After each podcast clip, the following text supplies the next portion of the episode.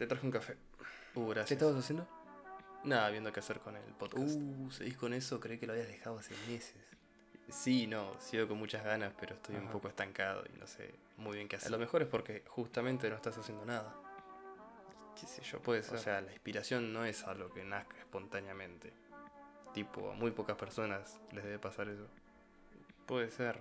A lo que me refiero O sea- es que tendrías que ponerte a hacer algo, lo que sea. ¿Por qué hablas como si yo fuese otra persona? Si somos la misma Sí. voz, pero vos estás a la derecha y yo estoy a la izquierda. ¿Cómo sabes eso? ¿Será porque yo lo estoy evitando, capaz? Qué poco lo cuenta que sos. Que somos, querrás decir.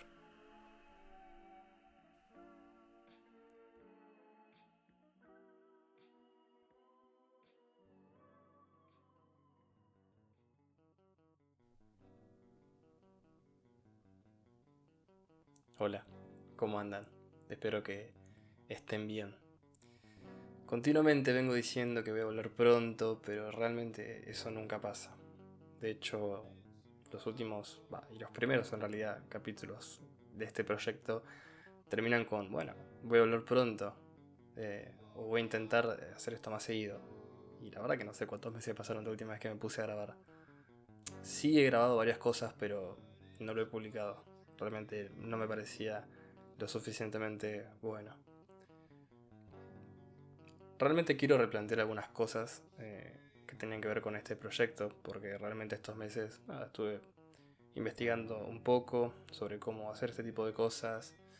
Y la verdad que he llegado a la conclusión de que entre más eh, pienso cómo es que voy a ejecutar la grabación, cómo lo voy a editar, qué canción voy a poner, qué efectos voy a utilizar, más estancado me siento.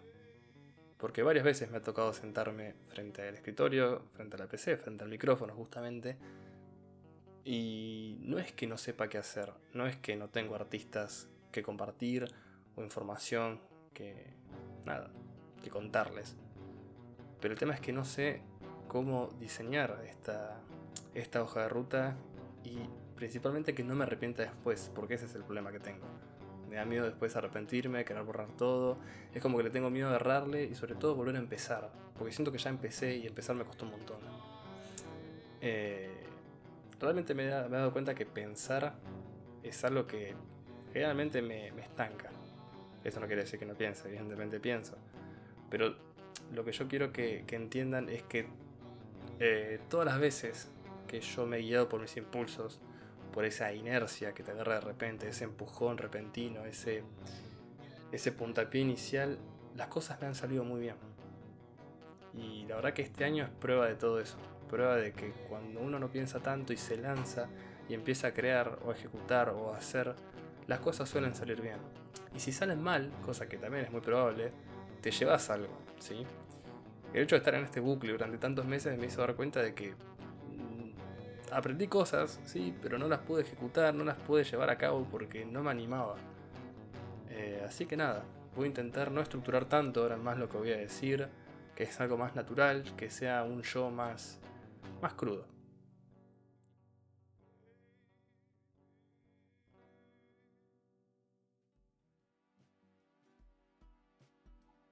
Quería leerles un par de fragmentos de una entrevista que le realizaron a Bari Caramés, que es un fotógrafo que sigo no tanto por sus fotos, sino más bien por el significado que él le da a la fotografía como medio de expresión y yo creo que por sobre todas las cosas eh, el entendimiento que él hace de la nostalgia y de la melancolía, que son conceptos que al menos a mí me interpelan bastante.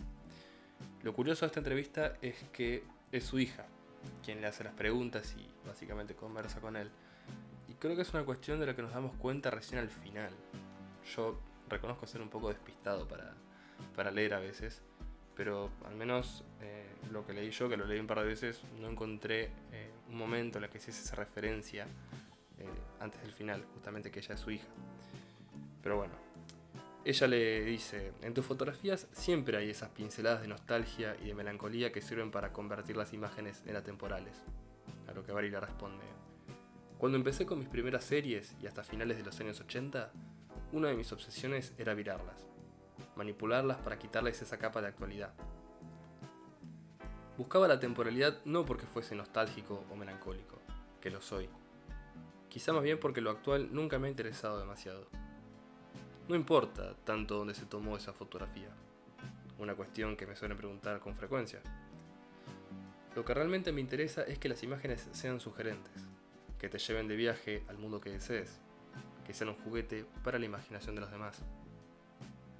Y su hija la retruca. Tiene que ver con el concepto de la ventana como metáfora fotográfica que citas a menudo. Y él le comenta, la ventana como símbolo es una metáfora maravillosa de mirar, observar, descubrir el mundo a través, el mirar de dentro hacia afuera y de afuera hacia adentro. Esa manera de reconocer el mundo, de reconocerte a ti mismo. El fotógrafo José Manuel Navia dice que no viajamos para descubrir el mundo, sino que viajamos para reconocernos en ese mundo, porque la fotografía la llevamos dentro, es decir, intentamos encontrar esas cosas que reconocemos porque las tenemos dentro. Ahí está el mundo metafórico de la ventana. Es el visor, el encuadre, la composición y el viaje imaginario. Bueno, hasta acá este tercer capítulo de este proyecto. Espero que mi voz haya sido buena compañía durante estos minutos. Te recuerdo que en la descripción están mis links a mis redes, a Instagram, a Behance. Y también te voy a dejar el mail como siempre para que puedas enviarme lo que quieras, sea un video, imágenes, texto, eh, lo que quieras. Eh, espero vernos pronto de vuelta. Eh, esta vez lo digo con un poco más de seguridad. Y bueno, hasta luego.